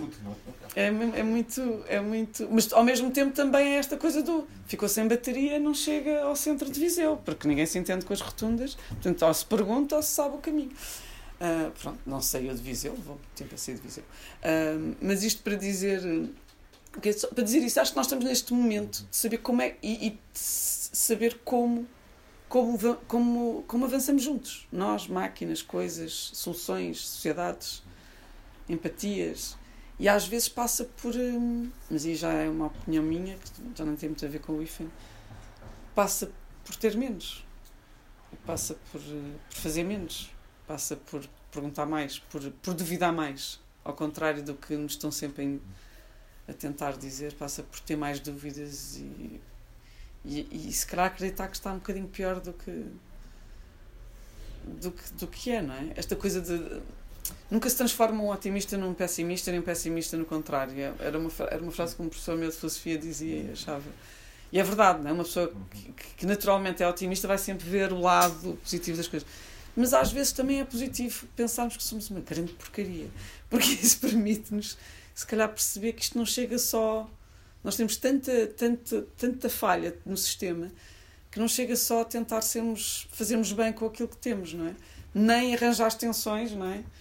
Para, para parecermos melhores. Acho que tem, que tem que haver aqui um exercício de tentarmos ser mesmo diferentes, ou tentarmos, ou tentarmos fazer menos, ou ser menos. Talvez inventando uma máquina que seja melhor que nós ou talvez inventando a máquina e livrarmos de nós próprios. Também pode ser. Porque não? Porque não, não é? Às vezes há aquelas questões todas sobre o clima, não é? Muitas vezes, às vezes penso, nós também somos muito, não é? Somos todos muito centrados e na prática o mundo não está. Quer dizer, o mundo sem nós, uma maneira rápida de resolver o problema do clima era acabar connosco. E, eh, e portanto, se nós fôssemos verdadeiramente sinceros em relação a essa, esse, esse possível resultado para um mundo melhor e mais, menos poluído era só acabar connosco. E não é aquele livro The World Without Us que prova estatisticamente que em 50 anos isto estava ótimo. 50 anos não é nada, não é? Era o tempo da alfabetização, não é? Portanto, é mais ou menos isso. Portanto, às vezes nós temos que sair do nosso sítio e perceber. E acho que é mais isso, o exercício é um bocadinho esse. É... Eu não estou a perceber bem como é que como é que eu estou aqui. Então vou falar sobre isso. E, e, e, se calhar só para responder a uma pergunta do. Porque o Pedro já me fez essa pergunta antes e que foi uma pergunta muito incómoda e continuo a pensar nela. Eu acho que a razão para fazer um livro com este formato. Para já não, não disse ao Severino que ia, que ia ser assim. Porque eu próprio também não sabia, não é? E aquilo ia mudando, ia pondo as coisas, mudando as ordens e as coisas. E depois o sobrinho dizia-me que é que achava sobre o que é que era e eu ficava muito preocupada. É? E agora, isto não pode ser. A primeira frase eu lembro-me, primeira vez que, que leu a primeira versão, o sobrinho disse: Isto é um livro sobre incapacidade de ser feliz, algo assim do género, ou a incapacidade do ser humano para a felicidade. Eu fiquei preocupadíssima. Surpreendo a mim próprio. fiquei preocupadíssima. Então eu, lá está, uma pessoa otimista, empreendedora, então isto agora fiz isto, estraguei-me todo. E pronto, estragou-me estragou o livro. E, uh, mas também acho que há uma coisa muito bonita neste livro que os outros não têm, que é não foi feito para ser lido. E eu só percebi perante esta pergunta do, do Pedro. Eu não escrevi, quer dizer, não pensei nisso. Era, tinha que o escrever, era uma aflição. E depois, quando, quando fizemos o primeiro lançamento, eu acho que este é o único livro que deve ter sido lido por três pessoas antes de chegar a este formato. Rosa Farina, era eu, acho que mostrei aos meus pais a última versão, e foi mesmo a última versão. Uh, e devo ter, não sei, devo ter mostrado a mais uma pessoa, o Campinho. Mas nunca foi, nunca parou. Portanto, quando chegou à livraria, de repente alguém me perguntou: Então e agora, o que é que estás à espera? O que é que achas que as pessoas vão achar sobre o livro? E eu. Esqueci dessa parte. que horror, as pessoas vão ler e vão ter uma opinião sobre o assunto. E, uh, e não digo isto com nenhuma. porque nem sequer sou nada, ainda por cima eu trabalho em teatro e sou muito a favor do. Uh, se não é para comunicar, pode ficar na gaveta porque não faz mal. Mas eu também faço muitas coisas que são só para mim, ou são para dar só a alguém que eu gosto muito. Não, não é preciso fazer tudo para publicar ou para mostrar eh, em público. E sou muito ciosa do que é que é um objeto público. Não, não, portanto, não, não me interpretem mal, isto não é aquela coisa do ah, o escritor está aqui e não importa, porque. Não, acho que escrever, escrever ou fazer o que seja é uma tomada de posição e, portanto, é, é para alguém, é por alguém, é contra alguém, é, é inserido numa sociedade, não é? seja ela pequena ou grande. Portanto, não é, não, é, não é de toda essa a minha ideia, não é a arte pela arte, não é isso? Até porque não acho, nem pensei nisso. O problema foi mais grave, não pensei nisso. Eu tinha esta aflição, tinha que resolver esta aflição, acabei o livro, não resolvi a aflição, tive que acabar o livro, porque às tantas o livro tem que acabar. Lá está o museu, isto uma pessoa apaixona-se sempre uhum. pelas pessoas que não devia, não é? Ele não acabou. Descobri há pouco tempo, porque a chamada é inteligente, lá está, pus-me a discutir com o senhor especialista de museu, toda contente, pela noite fora, uh, agora muito recentemente, uh, sobre o museu e a dizer, minha grande teoria sobre o museu, que foi para água abaixo, agora há umas semanas, era que o museu não, não acabou o livro porque ele não podia acabar. Porque como ele estava a escrever sobre o passado como se fosse o futuro, não é? E o futuro daquela personagem era inevitavelmente ou ir para a guerra ou ser desertor, não é? porque estava, eh, é aquele período entre as duas guerras, e ele no fundo queria salvar, a, a, no fundo, o Império Austro-Húngaro, ou a Áustria, neste caso, do próprio destino fatal que teve. Eu achava que isto era uma ideia muito inteligente. Ele disse: não, ele não conseguiu acabar o livro, acho eu. Então vamos na base do acho, do copo de vinho, não é? literatura e o mundo. E, uh, e ele diz com um ar muito ótimo: eu acho é que ele não acabou o livro porque, entretanto, morreu. Porque, na prática, a Ágata é que ia passar a ser a personagem central. O Rico, claramente, já não tinha pernas para andar. E a Ágata, não é? que é toda a terceira parte do livro, que é a irmã, passava a ser o centro da ação, que é muito bonito, esta a relação impossível entre os dois e no fundo o amor, a empatia, são tudo e são tudo questões que estão aqui. Ele era matemático, museu. E ele era matemático, exatamente. O problema da calculabilidade infinita. Exatamente, exatamente. E são questões muito exatamente sobre como é que nos relacionamos com essas possibilidades, ou com, com a relação entre a possibilidade e a realidade, não é? Porque se temos realidade, temos possibilidade. Se temos possibilidade, temos de ter realidade. Mas às vezes estes dois não se entendem. E então tinha muito esta coisa de, de. ele disse: Não, a Agatha provavelmente seria a próxima personagem principal. E eu. Estragou-me o jantar, estragou-me a noite. Não falei mais nada, pensei. Pronto. Mas lá está. Se calhar o livro também não acabou porque ele também, se calhar, agora a personagem a seguir já não é nenhuma destas. Se calhar ele morreu para não ter que acabar o livro. Não, isso era a minha teoria. Isso era a minha teoria. Não, não é que ele tem, não Ah, não, não morreu sem acabar. Ele morreu porque senão tinha que Exato, acabar o livro. Se não tinha que acabar o livro. Pois, mas, mas elas complementam-se. Nós estamos no mesmo clube. O problema é que ele dizia: não, não, era. Agora daqui a Agatha tomava conta Porque claramente era a personagem mais rica e mais. que abria mais possibilidades. E, e mais realidades também, no caso do museu. Pronto. Lá foi a teoria, mas, mas ficou o livro. Ficou o livro. O, o e este. Pronto. É isto. Deixa-me só dizer uma coisa. Quer dizer, um livro que. O, livro tem um. tem um, uma espécie de introdução. É, que é um discurso do diabo em, em, em dirigindo-se à deusa. Né? Portanto, ele fala do inferno e dirige-se à, à, representante do paraíso. É? E começa assim. Aborrecido com o inverno, com, aborrecido com o inferno, que são os mortos, sonho com a corrupção dos vivos. Tem todo o ar para ser um bom livro. e é. A gente começa por aqui fora e tal e vai por aí fora. É? Depois desta, desta introdução geral, é? É, o livro começa propriamente dito. Não é? Portanto, é, digamos, este alfabeto desta Maria do Carmo, que já sabemos, portanto, que há, que há a Android, portanto, a enfermeira Android, cuja aspiração é aproximar-se, entender o humano e aproximar-se dele.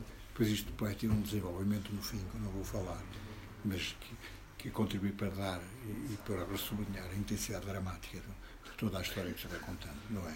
É verdade, é verdade. Eu fiquei mal disposta quando isso aconteceu. Pois, exatamente. Quando o livro, quando. Porque não fui eu que escrevi, foi, aconteceu. Exatamente. Não, não, exatamente. Tem ar disso, não foi ela que escreveu. Aquilo aconteceu. Acontece de facto ali, é? Como acontecia né? o, quando, quando o Saramago me mandou o ensaio sobre a cegueira. Eu li, e depois está lá uma parte em que, digamos, o, o médico, não é? vem, desce do prédio, desce para entrar na, na ambulância que o há de levar para o asilo, não é? e a mulher vem acompanhá-lo. Não é? E quando estão ali, de repente a mulher, ele já está lá dentro da ambulância e ela é suposto volta para casa, é? e de repente ela diz: Não, eh, eu também vou. E os soldados dizem: Não, você não vai para você não está. Não, não, estou. Eu ceguei agora. Acabei de cegar digamos, a mulher, e isto é uma declaração de amor extraordinária, porque a mulher não consegue separar-se do, do, do, marido, não é? E, portanto, não, não consegue a vida sem ele. Não e, portanto, vai também, não é?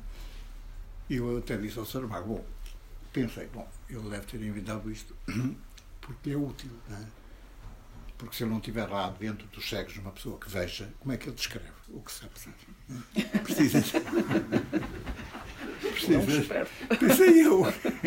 E um dia disse-lhe, ele disse, não, não, pá, isso veio-me assim. Eu não, eu não, não tinha pensado nisso antes. Quando estava a escrever essa parte, é claro que ela devia ir voltar para casa. Mas de repente, a coisa assim, eu deixei ficar. Aqui também é assim, não é? A Patrícia não escreveu aquilo, aquilo saltou para dentro. Esse lado que sublinha a intensidade dramática do livro e que depois dá, dá aqui, digamos, de alguma maneira o livro tem aspectos cómicos, não é? tem aspectos divertidos e tudo isto funciona também às vezes como uma espécie de brincadeira com conceitos e com tudo isto, tudo uma coisa muito ágil. Mas o, o problema é sério, não é? A questão é séria. É? Trata-se do, do, nosso presente e do nosso futuro, é? nosso todo, individualmente e como espécie. E, portanto, isto está devidamente sublinhado aí, não é? Mas depois, quer dizer, esta é a outra parte começa. O alfabeto da Maria do Carmo. A de flan. Flan é uma palavra derivada do alto alemão, flado, e significa bolo ou objeto plano. Evidentemente que é um livro que começa assim, começa bem, não é? É uma coisa muito legível, uma coisa muito, é um livro muitíssimo legível e que nos diverte e ao mesmo tempo que nos preocupa. É? É, porque este porque este mundo que está aqui, que é, é por vezes um pouco assustador, é? nós lutamos por isto. Nós estamos bem neste mundo. A gente até pode dizer, bom, ela se calhar está aqui a tentar fazer um retrato da Europa, deste mundo europeu, digamos, em que todos, digamos, não há grandes problemas. Lá do outro lado, no Olival, sim. Aí sim. E eles até tentam, por todas as maneiras, passar a fronteira e entrar cá para dentro. Onde é que a gente já ouviu isto, não é? E, e portanto, esta, esta, esta, nós, digamos, esse mundo, não é? É um produto da nossa ação. Não, é? não foram, não foram os maus que construíram aquele mundo contra a nossa vontade. Eu até agora vou dizer uma coisa que ali espero que o Fernando não me expulse da sua livraria. Não é? Por exemplo, eu não posso, já não sei viver sem a Amazon Peço mas desculpa. Eu dou-lhe alternativa. Peço desculpa. Eu dou-lhe alternativa. Peço desculpa, mas dizer, há, há tempos comprei um livro, uma, um exemplar de uma edição um livro editado em França em 1929. Nunca foi reeditado.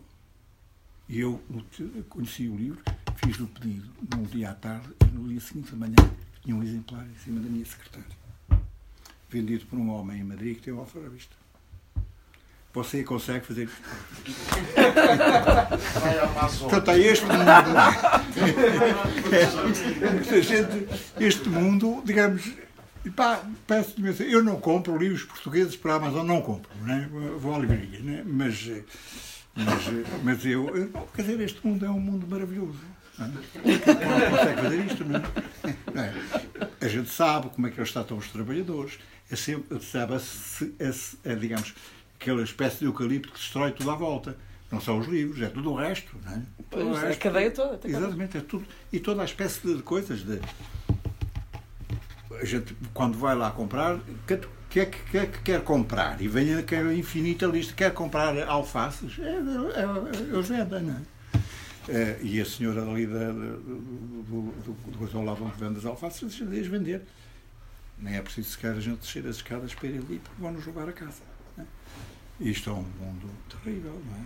Mas, no entanto, nós estamos lá bem. não sabem, é no olival.